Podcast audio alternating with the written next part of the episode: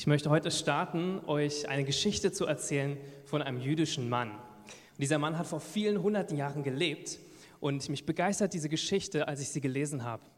Und zwar hat dieser Mann, ähm, hat er ganz viel Segen erlebt in seinem Leben.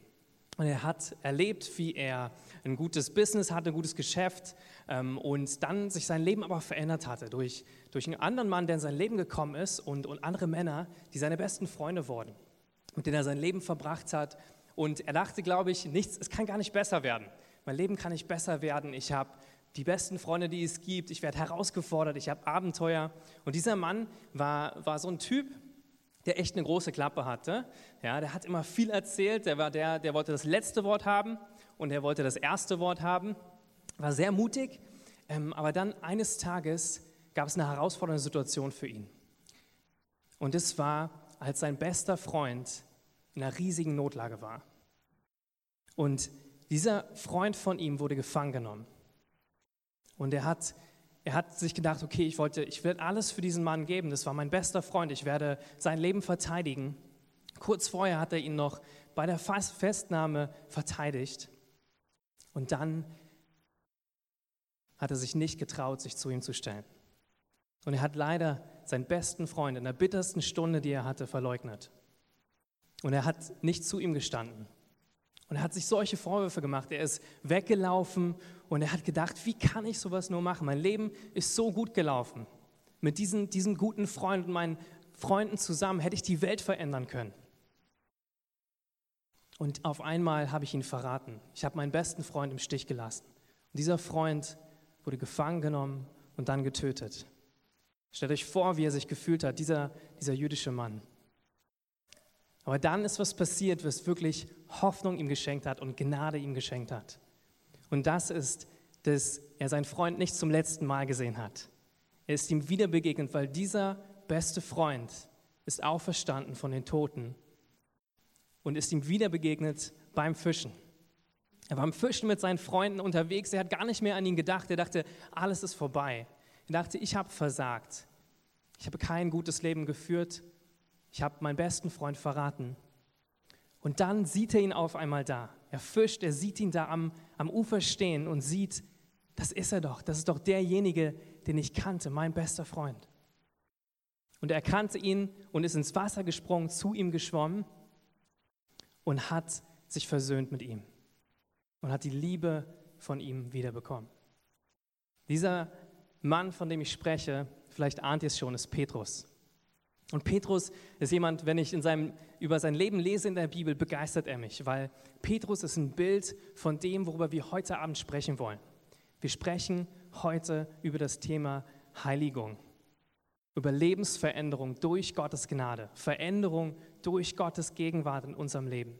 Und Petrus ist derjenige, der das total symbolisiert. Wenn wir von ihm lesen, er war wirklich dieser Mann, der, der sehr impulsiv war, der sehr viel auch falsch gemacht hat ähm, und den Gott, den Jesus immer wieder zurechtgewiesen hat. Jesus, sein bester Freund, hat ihm immer wieder gesagt, nee, guck mal, das geht ein bisschen zu weit.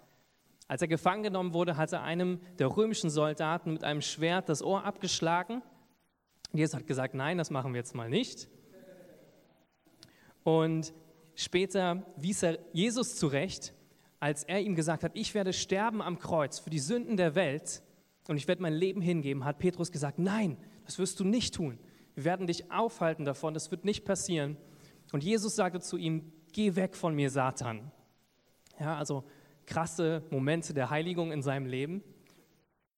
Und auch später noch wurde, wurde Petrus zu einem mächtigen, ähm, mächtigen Leiter in der Urgemeinde, hat Gottes Kraft erfahren und ähm, er musste auch viele Sachen später noch lernen.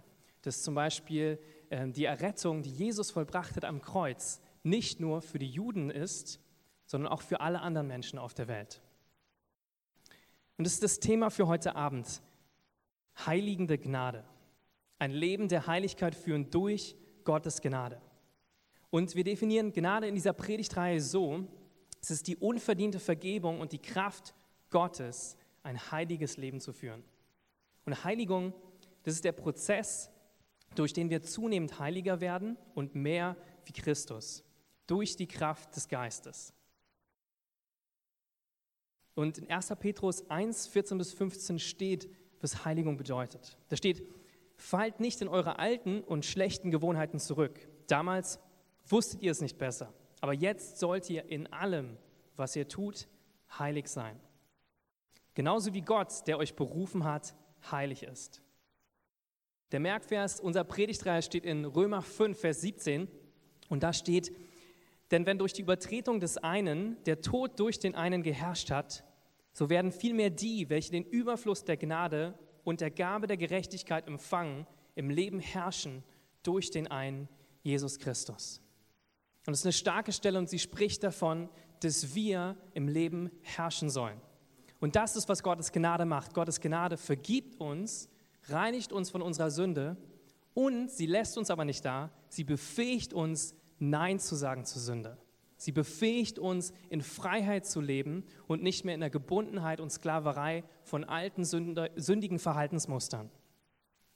Und deswegen, ich liebe diese Stelle, weil es steht, dass Gott uns berufen hat, im Leben zu herrschen, durch diesen Überfluss der Gnade, den wir erlebt haben in ihm beruft er uns dazu, nicht zu bleiben, wie wir sind, sondern wie Petrus verändert zu werden. Jemand, der, der Jesus, seinen besten Freund, verleugnet hat, gesagt hat, ich kenne diesen Mann gar nicht. Und dieser selbe Petrus hat kurze Zeit später, ist er aufgestanden, hat vor 3000 Menschen gepredigt und hat mutig gesagt, dass, dass diese Menschen Jesus ans Kreuz geschlagen haben. Und viele Leute sind zum Glauben gekommen und haben gemerkt, dass, dass Jesus wirklich real ist. Und das ist das, was, was Heiligung und Gottes Gnade in unserem Leben verändern kann. Und ich will einsteigen, damit den Unterschied zu erklären zwischen Rechtfertigung und Heiligung. Und letzte Woche hat Gareth über das Thema Rechtfertigung gesprochen, dass wir gerecht sind und gerechte Stellung haben vor Gott. Und heute reden wir über Heiligung. Und Heiligung ist wohl der Teil der Gnade, der am häufigsten falsch verstanden wird. Und wenn wir Nämlich wenn wir vor Gott schon perfekt sind, wenn wir gerecht gesprochen sind durch das Opfer von Jesus Christus am Kreuz, was sollen wir denn noch besser machen? Ja, wie sollen wir denn noch irgendwie besser leben? Weil wir sind doch schon gerecht. Wir sind doch schon sündlos, wenn Jesus auf uns schaut. Das bedeutet gerecht gesprochen, worüber Gareth letzte Woche gepredigt hat. Also was können wir noch an Anstrengungen von unserer Seite da, dazu tun, dass wir noch gerechter werden? Aber darum geht es nicht, wenn wir über Rechtfertigung sprechen, dann hilft es, wenn wir uns ein Menschenbild auf, auf, aufzeichnen, was von Körper, Seele und Geist ausgeht. Und das, wenn wir über Rechtfertigung sprechen, dann geht es darum, dass wir und unser Geist gerettet ist, dass wir gerecht sind vor Gott, dass wir eine richtige Stellung haben vor Gott. Und dass, dass wenn er uns anschaut, dass wir vergeben sind, dass wir reingewaschen sind durch sein Opfer am Kreuz und dass wir zu ihm gehören jetzt und dass uns nichts von ihm trennen kann. Und also Rechtfertigung bedeutet, unser Geist ist gerettet. Es ist eine positionelle Gerechtigkeit und es ist ein vergangenes Ereignis, was in unserem Leben passiert, in dem Moment, wo wir sagen, Jesus, vergib du mir für meine Schuld. Ich möchte mein Leben mit dir führen und ich will dir nachfolgen. In dem Moment bist du gerechtfertigt. In dem Moment bist du frei von deiner Sünde. In dem Moment bist du gerettet und hast ewiges Leben. Und Heiligung im Gegensatz dazu ist, dass unsere Seele gerettet wird, dass wir uns verändern. Das heißt, in dem Moment, wo wir gerettet werden, ist unser Geist zwar gerettet, aber wir haben immer noch sündige Verhaltensmuster in uns. Wir haben immer noch alte Gedankenmuster, die nicht mit dem übereinstimmen, was die Bibel sagt. Wir haben noch alte Gedankenmuster, die nicht äh, der Wahrheit entsprechen. Und was passiert ist, dass wir voranschreiten in Gerechtigkeit und dass es ein fortlaufender Prozess ist, immer ähnlicher werden, immer ähnlicher zu werden wie Jesus. Und der dritte Punkt hier ist die Verherrlichung. Und das geschieht, wenn wir, wenn Jesus das zweite Mal wiederkommt und wir alle in den Himmel entrückt werden oder es die, die, neue, Himmel, die, äh, die neue Erde und den neuen Himmel geben wird und unsere Körper umgestaltet werden. Steht in ähm, 1. Korinther 15, könnt ihr das auch nachlesen, dass unsere Körper gerettet werden. Die Körper, die wir jetzt haben, die verfallen und dann werden wir einen neuen himmlischen Körper bekommen. Und dann sind wir in der vollendeten Gerechtigkeit. Und das ist ein zukünftiges Ereignis. Und es ist so wichtig, dass wir das verstehen, dass, dass Rechtfertigung bedeutet, gerecht gesprochen zu werden und Heiligung bedeutet, gerecht zu werden. in das Bild von Jesus verwandelt zu werden.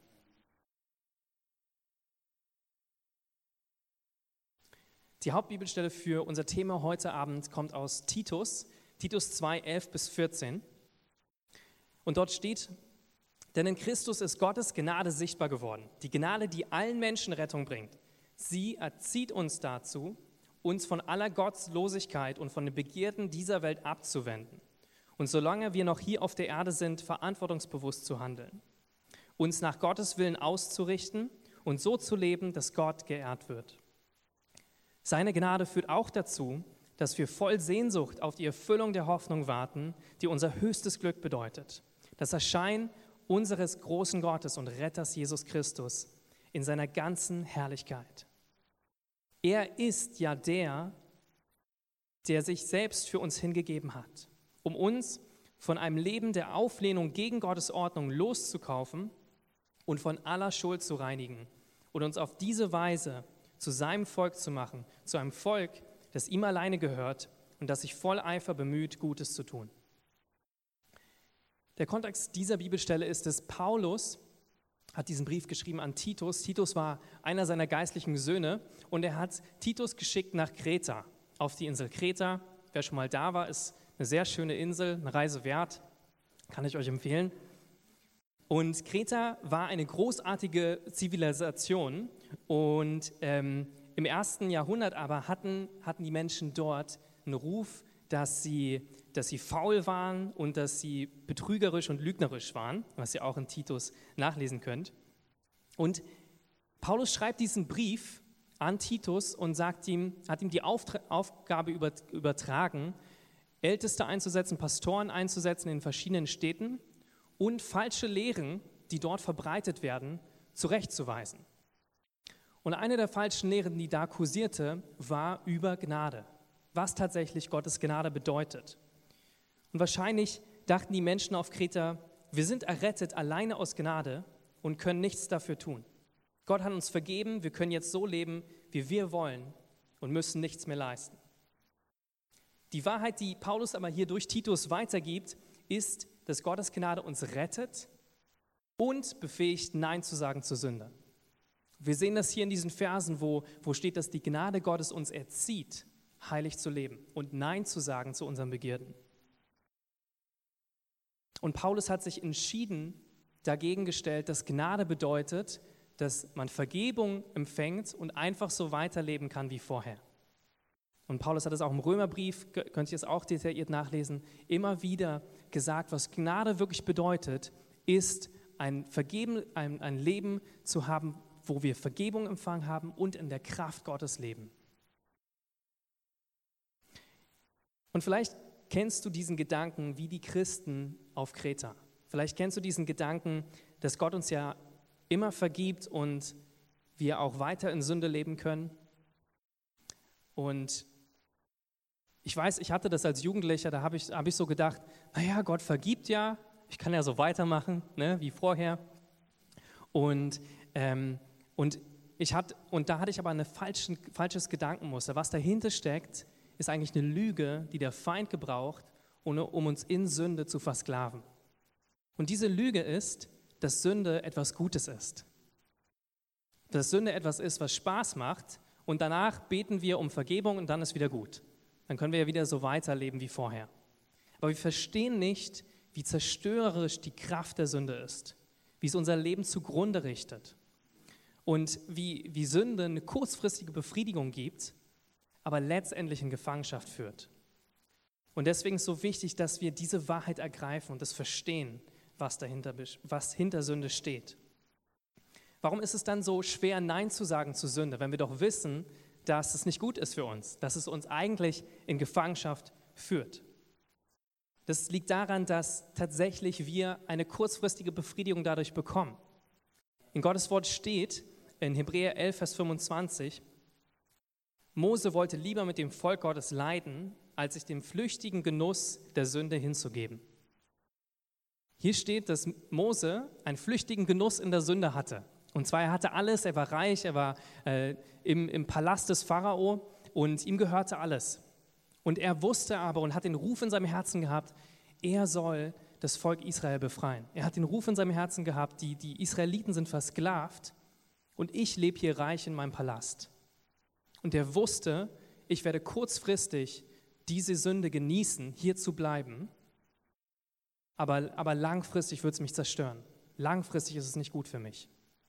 Und deswegen steht hier in dem Wort, dass er bereit war, Schmach zu leiden, bereit war, sich gegen den Pharao zu stellen, alle seine Privilegien aufzugeben, um Jesus zu folgen.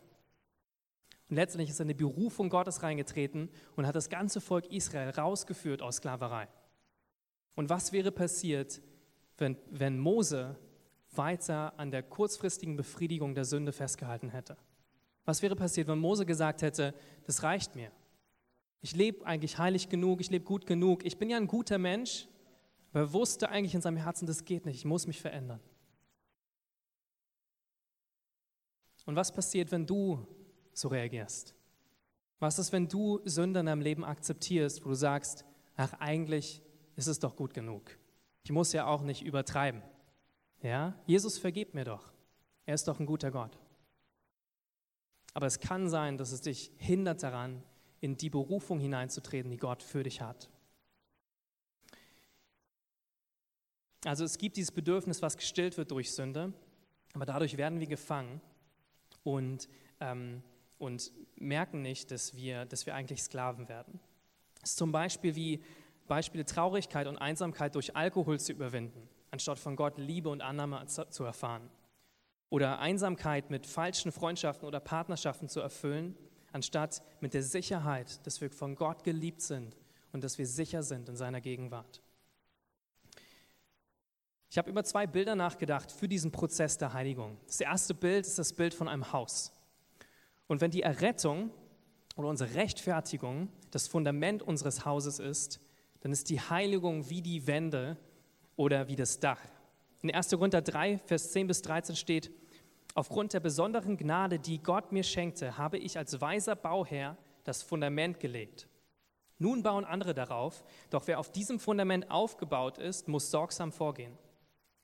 Denn niemand kann ein anderes Fundament legen als das, was schon gelegt ist, Jesus Christus. Wer nun auf diesem Fundament aufbaut, kann dazu Gold, Silber, Edelsteine, Holz, Stroh oder Stroh verwenden. Am Tag des Gerichts wird sich die Arbeit jeden Einzelnen im Feuer bewähren müssen. Das Feuer wird zeigen, von welcher Qualität das Bauwerk ist. Und hier steht eigentlich schön beschrieben, wir haben ein Fundament in Jesus.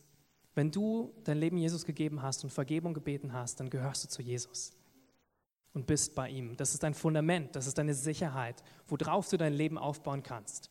Und das Fundament ist fest und niemand kann ein anderes Fundament in dein Leben legen als Jesus Christus. Aber jetzt ist deine Verantwortung, wie du darauf baust. Du kannst entscheiden, willst du mit Gold, mit Edelstein, mit Silber darauf bauen oder, oder baust du vergänglich?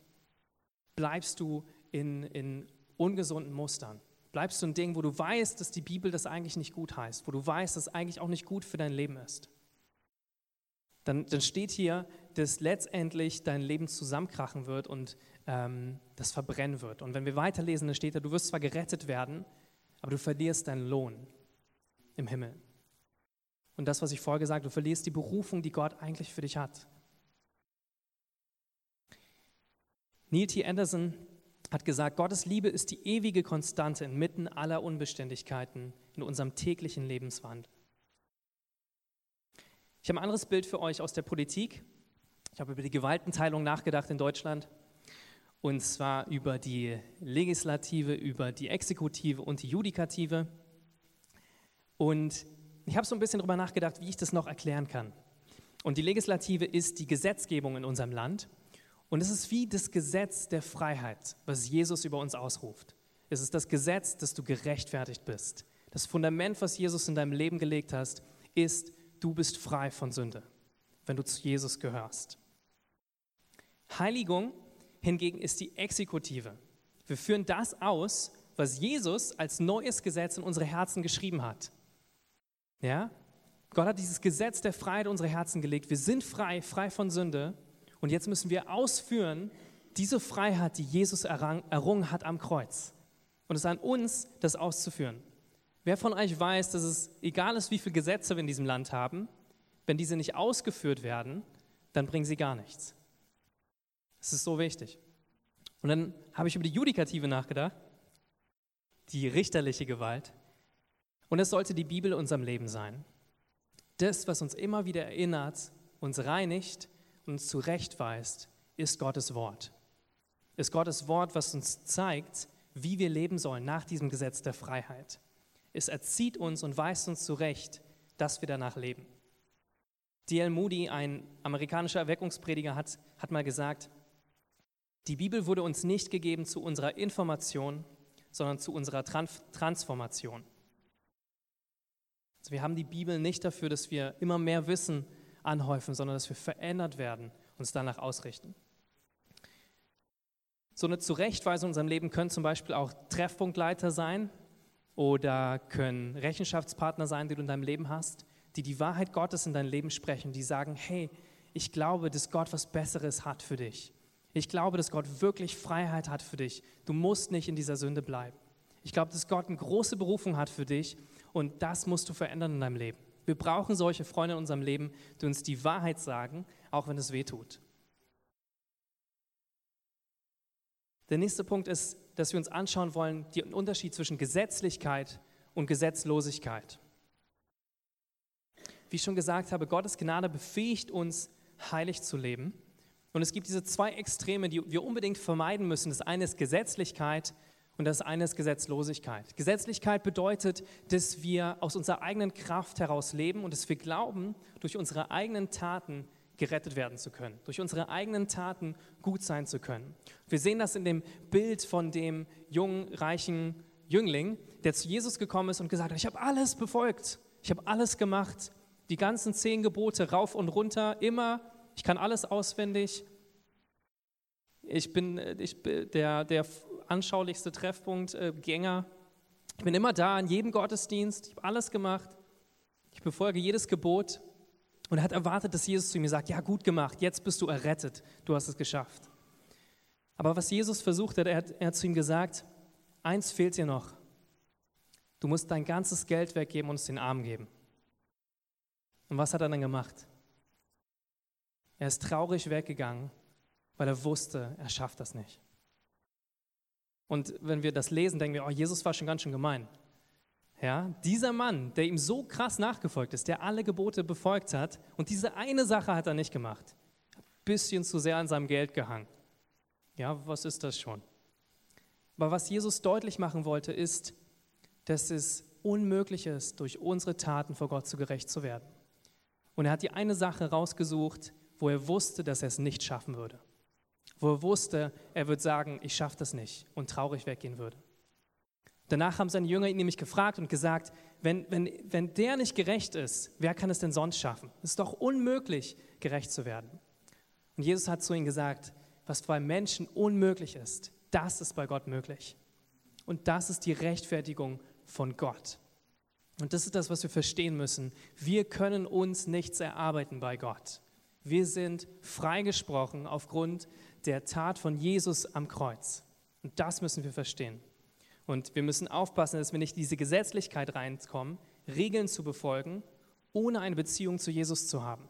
Mich, letztendlich ist es das. Gesetzlichkeit ist es, Regeln zu befolgen, gut sein zu wollen, ohne Jesus persönlich zu kennen und mit ihm zu wachsen.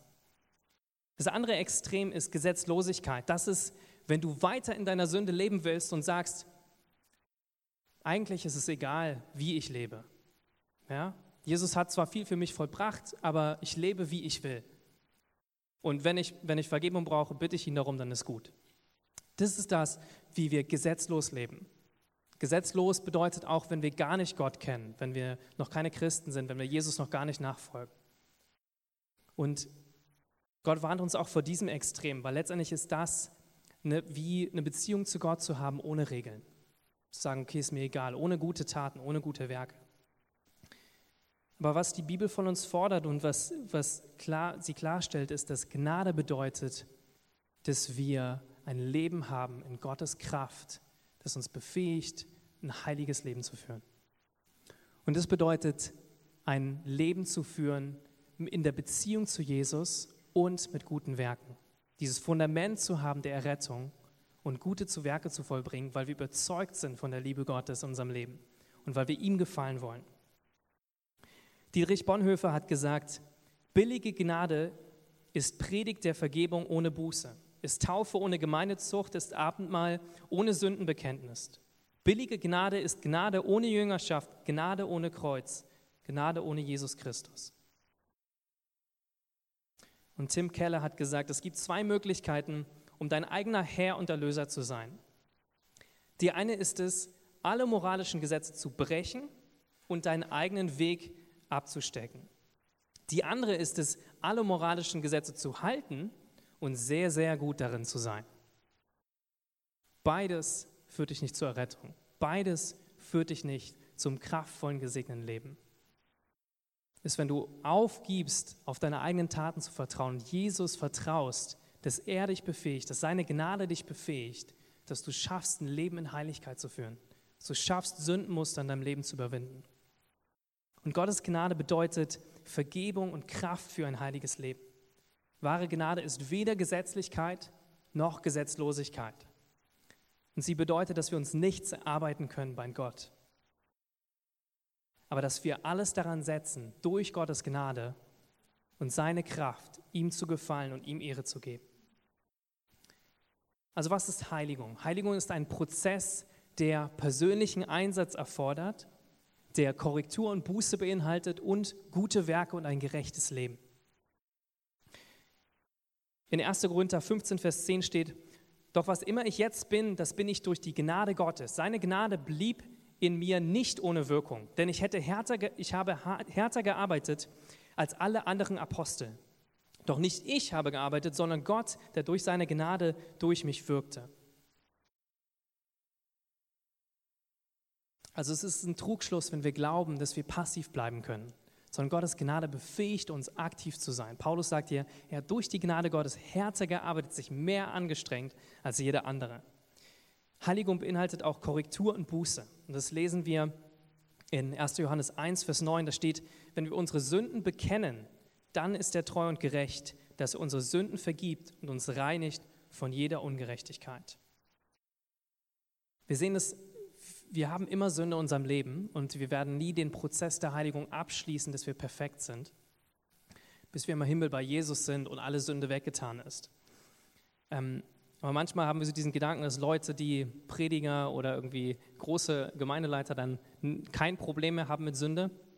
Und wir sehen das Gegenteil im Leben von Petrus. Petrus war dieser krasse Typ, der dann die Gemeinde geleitet hat mit anderen Leuten zusammen in Jerusalem, die erste Gemeinde viele Leute Jüngerschaft geführt hat. Ich meine, dieser Mann, sein Schatten hat Leute geheilt, ja, weil er so viel mit Gott äh, Zeit verbracht hat, nicht wegen ihm, sondern Gottes Gegenwart. Die Leute haben Schweißtücher genommen, ähm, um Leute zu heilen dadurch. Die Leute waren begeistert von Petrus. Aber Petrus wurde zurechtgewiesen durch Paulus. Später, und das lesen wir, ähm, das lesen wir in der Bibel,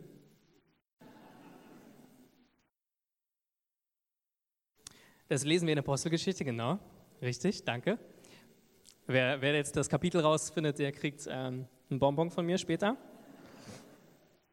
Und zwar ist es so, dass Petrus immer noch, er war Jude und er hat mit Juden rumgehangen, am liebsten. Und er wusste auch von, dem, von vorher, äh, Heidenchrist, Heiden sind unrein und ich gebe mich lieber mit den Juden ab. Und das hat er gemacht. Als er in Antiochia war, hat er sich mit Juden ähm, abgegeben und ähm, hat die Heidenchristen vermieden. Hat nur mit den Juden gegessen und dann kam Paulus dazu und hat ihm gesagt, das geht aber gar nicht. Ihm gesagt, du musst es ändern, du kannst nicht, du sagst, dass wir wissen, dass Gottes Gnade für die Juden da ist und auch für alle anderen Menschen, für alle anderen. Und du musst, du, du machst diese Gnade, die Gott geschenkt hat für alle, nichtig, wenn du jetzt dich abgrenzt von diesen Heiden. Und das war ein Prozess der Heiligung in, in Petrus Leben. Heiligung beinhaltet auch gute Werke zu vollbringen und danach zu streben, ein gerechtes Leben zu führen. Alles durch die Gnade Gottes. Das lesen wir in Epheser 2, 8 bis 10. Da steht, denn aus Gnade seid ihr durch den Glauben gerettet, nicht aus eigener Kraft. Gott hat es geschenkt, nicht aufgrund unserer Werke, damit keiner sich rühmen kann. Seine Geschöpfe sind wir, in Christus Jesus dazu geschaffen, in unserem Leben die guten Werke zu tun, die Gott für uns im Voraus vorbereitet hat. Wir können auch wachsen in der Gnade Gottes und von Gottes Gnade herausfallen. Wir sehen verschiedenste Bibelstellen, wo das steht, dass die Gnade Gottes, dass sie vergeblich empfangen werden kann, dass sie beiseite geschoben werden kann, dass wir, dass wir den Geist Gottes der Gnade beleidigen können. Wir sehen, dass wir die Gnade Gottes verpassen können. Und das alles sind Beispiele dafür, wenn wir, wenn wir nicht Gottes Wort uns heiligen lassen, wenn wir nicht Gottes Geist uns heiligen lassen. Diese Gnade Gottes, wenn sie für unser, in unserem Leben nur dafür da ist, uns Vergebung zu schenken, aber uns nicht kräftigt und befähigt, Nein zu sagen zur Sünde. Genauso können wir aber auch wachsen in Gnade. In 2. Petrus 3, Vers 18 steht, wachst aber in der Gnade und der Erkenntnis unseres Herrn Jesus Christus. Ihm gehört alle Herrlichkeit und Ehre jetzt und in Ewigkeit. Wie können wir das tun, in Gottes Gnade zu wachsen? Ich habe zwei Punkte. Das ist, eine ist, in Demut zu wachsen und das eine ist in Gehorsam. Demut. In Jakobus 4, Vers 6 steht, weil Gott gnädig ist, gibt er uns immer mehr Kraft, solchen Begierden zu widerstehen. So heißt es auch in der Schrift. Gott stellt sich den Stolzen entgegen und den Demütigen aber schenkt er Gnade. Wenn wir demütig sind, dann zieht es die Gnade Gottes an. Und wie wir auch wachsen können in Gottes Gnade ist durch Gehorsam.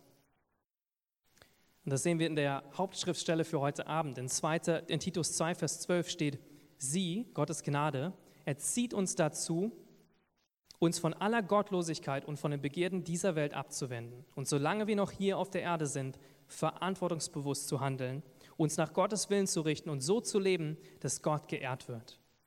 Denn Gott bewirkt in euch, und in Philippa 2,13 steht, denn Gott bewirkt in euch den Wunsch, ihm zu gehorchen, und er gibt euch auch die Kraft, das zu tun, was ihm Freude macht. Und wir sehen das auch im Leben von Jesus. Jesus ähm, in Lukas 2 steht es, dass er zunahm an Weisheit, an Alter, an Gnade vor Gott und den Menschen, dass er gewachsen ist in Gnade, dass die Gnade Gottes ihn befähigt hat, dieses heilige Leben zu führen, was er geführt hat auf der Erde. Also wir sehen, wir können in Gottes Gnade wachsen durch Demut und Gehorsam und wir können auch herausfallen aus der Gnade. Und jetzt kommen wir zu einer interessanten Frage, die Gareth letzte Woche aufgeworfen hat in seiner Predigt, und zwar die Frage, können wir unsere Errettung verlieren? Und äh, ich habe mich ein wenig herausgefordert gefühlt, darüber zu sprechen. Und ich werde es kurz machen. Wir könnten darüber mehrere Predigtreihen wahrscheinlich füllen.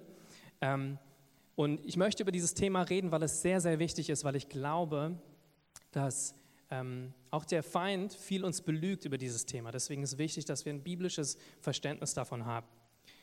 Und ich werde euch ein paar Bibelstellen sagen und erzählen, die davon sprechen, unserer Sicherheit in, in Gott, unserer ewigen Erlösung und gleichzeitig davon, ähm, von der Sünde des Heiligen Geistes und der Möglichkeit, seine Errettung zu verlieren. Dann könnt ihr selber entscheiden, was ihr glaubt. Es gibt Bibelstellen für ewige Errettung. Wenn du Johannes 10, Vers 27 bis 28 liest, es steht, meine Schafe hören meine Stimme und ich kenne sie und sie folgen mir und ich gebe ihnen ewiges Leben und sie gehen nicht verloren in Ewigkeit. Und niemand wird sie aus meiner Hand reißen. Oder in Epheser 1, 13 bis 14 steht, in ihm seid auch ihr, die ihr das Wort der Wahrheit gehört habt, nämlich das Evangelium von eurer Rettung. In ihm seid auch ihr, als ihr gläubig wurdet, versiegelt worden mit dem Heiligen Geist, der vereisen ist, welcher ist das Unterpfand eures Erbes, zu unserer Erlösung dass wir sein Eigentum würden zum Lob seiner Herrlichkeit. Steht, dass wir in dem Moment des Glaubens versiegelt werden mit dem Heiligen Geist als Unterpfand darauf, dass wir erlöst werden, dass wir ewige Lösung haben mit Gott. Und das Endergebnis ist, die Herrlichkeit Gottes im Himmel zu haben. Es gibt auch andere Bibelstellen wie Römer 8, 38, wo steht, nichts kann uns von der Liebe Gottes trennen. Oder Römer 5, 1, wo steht, die, die gerecht geworden sind durch den Glauben, haben Frieden mit Gott durch unseren Herrn Jesus Christus. Oder auch Römer 8,30, wo steht, die er aber vorherbestimmt hat, die hat er auch berufen. Die berufen hat, die hat er auch gerecht gemacht. Die gerecht gemacht hat, die hat er auch verherrlicht. Und wenn wir diese Bibelstellen lesen, dann scheint es so, dass dann spricht es von dieser Sicherheit, die wir haben, der Rechtfertigung, von der Gareth letzte Woche gesprochen hat, dieses Fundament, dass wir gerettet sind durch Jesus. Nicht aufgrund dessen, was wir gemacht haben, sondern aufgrund dessen, dass Gott sein Ja sagt zu uns. Und wenn wir andere Bibelstellen lesen, dann gibt es auch Bibelstellen, die von der Möglichkeit sprechen, keine Vergebung mehr zu bekommen. In Matthäus 12 und Markus 3 spricht Jesus von der Sünde gegen den Heiligen Geist. Jesus sagt, deshalb sage ich euch, jede Sünde und Lästerung wird den Menschen vergeben werden, aber die Lästerung des Geistes wird nicht vergeben werden. Wenn jemand ein Wort reden wird gegen den Sohn des Menschen, dem wird vergeben werden. Wenn aber jemand den Heiligen Geist gegen den Heiligen Geist reden wird, dem wird nicht vergeben werden, weder in diesem Zeitalter noch in dem zukünftigen. Und in Hebräer 6, 4 bis 6 steht, denn es ist unmöglich, diejenigen, die einmal erleuchtet worden sind und die himmlische Gabe geschmeckt haben und des Heiligen Geistes teilhaftig geworden sind und das gute Wort Gottes und die Kräfte des zukünftigen Zeitalters geschmeckt haben und doch abgefallen sind, wieder zur Buße zu erneuern, da sie für sich den Sohn Gottes wieder kreuzigen und dem Spott aussetzen. Es gibt noch viele andere Bibelstellen, die ich zitieren könnte, aber diese Zwei Bibelstellen sprechen von dieser Sünde gegen den Heiligen Geist. Und was, wenn wir daraus, was wir daraus lesen können, dass es ein, ein klares Sprechen ist gegen den Heiligen Geist. Und in dem, in dem Kontext sehen wir, dass Jesus zu den Pharisäern gesprochen hat, die ihn herausgefordert haben und gesagt haben, dass er durch die Kraft des Teufels Dämonen austreibt. Sie haben gesagt, das, was du vollbringst, die Wunder, die Zeichen, die Heilung, alles, was du tust, das ist vom Teufel. Und du machst es durch die Kraft des Teufels. Und eigentlich wussten die Pharisäer, das stimmt nicht. Das war eine bewusste Lüge. Und Jesus deckt sie auf, indem er sagt, dass, dass es überhaupt keinen Sinn macht, wenn er mit der Kraft des Teufels Dämonen austreibt, weil ansonsten der Teufel sein eigenes Reich zerstören würde. Es macht keinen Sinn, gegen sich gegenseitig zu bekämpfen.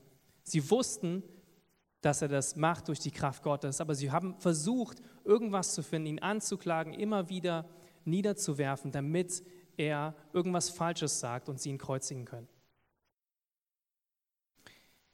Und zwei Theologen, Wayne Grudem und Burkhoff, sagen, dass die Sünde gegen den Heiligen Geist ein klares Wissen darüber beinhaltet, wer Jesus ist und ein klares Bewusstsein über die Kraft des Heiligen Geistes und eine bewusste Ablehnung der Fakten, obwohl man weiß, dass sie der Wahrheit entsprechen und eine Abwertung des Werk des Heiligen Geistes und dieses als das Werk des Teufels abzulehnen. Und Hebräer 6, 4 bis 6 legt nahe, dass, dass hier von Christen spricht, Menschen, die Jesus schon kennen, weil hier steht, dass sie bereits erleuchtet sind, dass sie die himmlische Gabe geschmeckt haben und dass sie den Heiligen Geist haben. Alles Anzeichen für wahre Christen. Und wenn diese Personen vom Glauben abfallen, so steht es da, sei es unmöglich, dass sie wieder gerettet werden.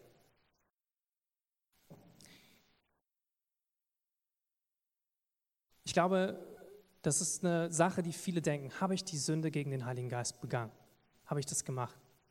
Und Burkhoff und äh, Wayne Grudem sagen auch, dass diese Sünde bedeutet, dass wir so eine Herz Herzenshärte bekommen, dass wir gar nicht mehr versöhnt werden wollen mit Gott. Es bedeutet, dass wir selber uns entscheiden, aus der Hand Gottes zu gehen, dass wir selber sagen, diese Gnade, die ich erlebt habe, die Kraft des Heiligen Geistes, die ich erlebt habe, die will ich nicht mehr es komplett abzulehnen und zu verteufeln und sich dagegen zu stellen. So stark, dass nichts in uns mehr zurück will, dass nichts in uns sagt, ich möchte mit Jesus leben. Und es, es scheint nahezulegen, dass es möglich ist, dadurch seine Rettung zu verlieren. Aber nur dadurch, dass, dass wir uns bewusst dagegen stellen und von Gott wegrennen. Ganz, ganz wichtig dabei ist zu begreifen, wenn du Angst hast oder dich fragst, ob du errettet bist und du wünschst dir, dass, dass du bei Gott bist, dann hast du garantiert nicht die Sünde begangen. Weil es spricht hiervon, dass die Herzenshärtigkeit so stark ist, dass du das gar nicht mehr willst. Es liegt nicht daran, es ist keine Sünde zu groß, dass Gott sie nicht vergeben könnte. Gott kann jede Sünde vergeben. Aber die Schwierigkeit ist die, dass Menschen, die sich die sich bewusst ablehnen, die wissen die Wahrheit, die kennen den Heiligen Geist, die kennen die Kraft Gottes, die kennen die Vergebung Gottes und sie sagen trotzdem, das war einmal, ich, das ist alles Lüge, ich glaube das nicht, ich lehne das ab, ich will das nicht mehr. Und die haben das so weit getan, dass sie es nicht mehr wollen, dass ihr Herz so hart ist, dass sie nicht mehr versöhnt werden wollen. Das heißt, eine häufige Lüge des, des Teufels, glaube ich, womit er viele quält, ist diese Frage, habe ich diese Sünde begangen? Bin ich für ewig verloren? Und wenn du alleine diese Frage stellst, dann hast du es nicht getan. Weil die Frage zeigt, dass du nicht diese Herzenshärte hast. Die Frage zeigt, dass du Buße tun möchtest, dass du umkehren möchtest. Und es spricht auch in der Bibel von, davon, dass wir den Heiligen Geist zurückdrängen können, dass wir ähm, ihm nicht genug Raum geben können, dass wir ihn verletzen können. Das alles ist nicht die Sünde gegen den Heiligen Geist. Ja, also keine Sorge, wenn du irgendwie sowas mal gemacht hast. Das, das bedeutet nicht, dass du das getan hast. Und ich glaube, es ist wichtig, dass wir das wissen. Weil der Feind belügt viele und ich habe das auch, als ich das erste Mal gelesen habe, habe ich gedacht, oh nein, habe ich das gemacht? Bin ich für immer verloren? Und es ist wichtig, dass wir verstehen, dass unsere Sicherheit in Gottes Gnade sicher ist. Dass ihr seid errettet, wir sind errettet. Wenn du vertraust auf das Kreuz von Jesus, dann ist es egal, auch wenn du sündigst, dann fällst du nicht daraus. Und das sehen wir auch in 2 Timotheus 2, Vers 13, da steht, wenn wir untreu sind, so bleibt er doch treu, denn Gott kann sich selber nicht verleugnen. Gott bleibt treu zu dir. Gott bleibt treu zu dir, auch wenn du sündigst, auch wenn du Fehler machst, das, ist, das, das passiert. Wir sind in diesem Weg der Heiligung. Aber Gott hat sich sicher in deiner Hand. Und er wird dafür sorgen, dass du mit ihm die Ewigkeit verbringst. Mein letzter Punkt ist es, wie wichtig es ist, deine Identität zu verstehen als geliebtes Kind Gottes und dass du dann heilig leben wirst. Neil T. Anderson hat gesagt, wenn sie sich als Sünder sehen, werden sie sündigen. Was anderes könnte ein Sünder auch schon tun. Ihr Christsein ist dann bestenfalls mittelmäßig und sie werden sich kaum von einem Nichtchristen unterscheiden, außer dass sie deswegen unter dem Gefühl des Versagens leiden. Und in Römer 5, Vers 17 steht, durch Jesus Christus werden jetzt die, die Gottes Gnade und das Geschenk der Gerechtigkeit empfangen haben, in der Kraft des neuen Lebens herrschen. Und ganz wichtig ist, dass wir verstehen, wer wir sind als Kinder Gottes. Dass wir geliebt sind, dass Gottes Gnade so stark ist, so mächtig, dass sie uns freisetzt von jedem Sündenmuster, dass sie uns Kraft gibt, rein zu sein und heilig zu sein. Es gibt nichts, was zu schwer ist zu verändern in deinem Leben für Jesus. Und du kannst in, in deinem Leben herrschen über die Sünde ähm, und ein heiliges Leben führen durch Gottes Kraft. Und es ist ganz wichtig, wie du dich siehst. Wenn du dich siehst als Heiliger, als jemand, der gerechtfertigt ist, der geliebt ist, der sicher ist in Gott, der seine Kraft hat. Die Bibel sagt, dass die Kraft Gottes, die, die Jesus von den Toten auferweckt hat, in dir lebt. Dieselbe Kraft, die Jesus von den Toten auferweckt hat, lebt in dir. Der Heilige Geist lebt in dir. Wir sind ein Tempel des Heiligen Geistes. Und ich liebe dieses Thema, wenn wir verstehen, dass wir geliebte Kinder, Kinder Gottes sind, geliebte Töchter und Söhne Gottes sind, dann werden wir heilig leben wollen. Dann werden wir die Sünde überwinden, weil die Kraft Gottes in uns lebt. Und nichts kann uns zurückhalten. Wir werden in diesem Leben herrschen, wie unser Merkvers sagt. Also eine Zusammenfassung, was wir gesagt haben heute ist, dass Gnade die unverdiente Vergebung und die Kraft Gottes ist, ein heiliges Leben zu führen. Und dass Heiligung der Prozess ist, durch den wir zunehmend heiliger werden und mehr wie Jesus. Und wir sollen ein Leben führen mit Gottes Geist und seiner Kraft und Gesetzlosigkeit und Gesetz, Gesetzlichkeit vermeiden.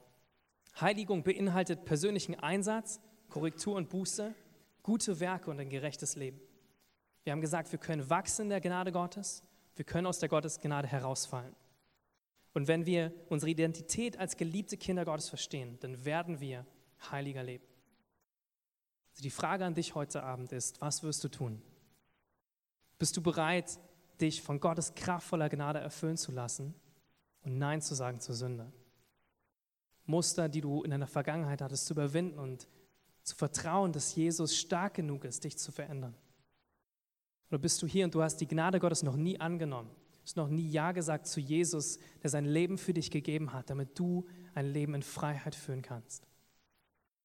Dann fordere ich dich heraus, heute Abend diese Entscheidung zu treffen, Gott komplett nachzufolgen, deinem ganzen Leben und zu sagen, ich möchte ein Leben in der Kraft des Heiligen Geistes und der Gnade Gottes führen. Also lasst uns durch die Gnade und die Kraft des Heiligen Geistes ein heiliges Leben führen. Ich möchte jetzt beten. Und wenn du was hast in deinem Herzen, wo du sagst, das möchte ich verändern, das ist eine Sünde, da habe ich immer gegen gekämpft und ich wünsche mir die Kraft Gottes, dann wollen wir dafür beten, dass diese Kraft in dein Leben kommt, dich zu heiligen und zu verändern. Oh Jesus, ich danke dir dafür, dass du kraftvoll bist. Danke, dass deine Gnade mir vergibt und dass sie mich befähigt und stärkt, Nein zu sagen zur Sünde. Danke, dass ich nicht so leben muss wie zuvor. Danke, dass nichts zu groß ist für dich, nichts zu schwer ist für dich. Danke, dass nichts unmöglich ist. Danke, dass du der Gott bist, der Wunder tut. Ich lege dir mein Leben hin, Jesus, und ich bete dafür, dass du mein Herz veränderst, dass du jedes Muster von Sünde rausreißt, dass mir hilfst, nicht gesetzlos zu leben und nicht gesetzlich, sondern auf die Kraft deines Geistes zu vertrauen. Bitte veränder mich und schenk mir deine Gnade. Hilf mir zu wachsen in deiner Gnade, dass ich verstehe, wie gut du bist und dass ich heiliger werde und dir Ehre gebe durch mein Leben und dass Menschen gesegnet werden durch mein Leben, was ich führe. Danke, Jesus, dafür. Amen. Ich will noch kurz beten für die, wenn du hier bist und du kennst diese Gnade Gottes noch nicht und du kennst Jesus nicht, möchte ich dich einladen, Jesus in dein Herz einzuladen, mit mir zu beten, dass, dass er dir vergibt. So lass uns das tun. Jesus, ich danke dir, dass deine Gnade mir vergibt. Ich habe das heute verstanden und ich will diese Entscheidung treffen, mein Leben dir zu geben. Und ich sage dir, vergib zu mir, Jesus, für meine Schuld. Vergib zu mir alles, was ich getan habe in der Vergangenheit und dass ich egoistisch dachte, ich bin gut genug. Danke dir, Jesus, für dein Werk am Kreuz. Danke, dass du mich jetzt rechtfertigst und dass ich sicher bin in deiner Hand, dass sich niemand aus deiner Hand reißen kann. Danke, Jesus, dass ich jetzt dein Kind bin. Amen.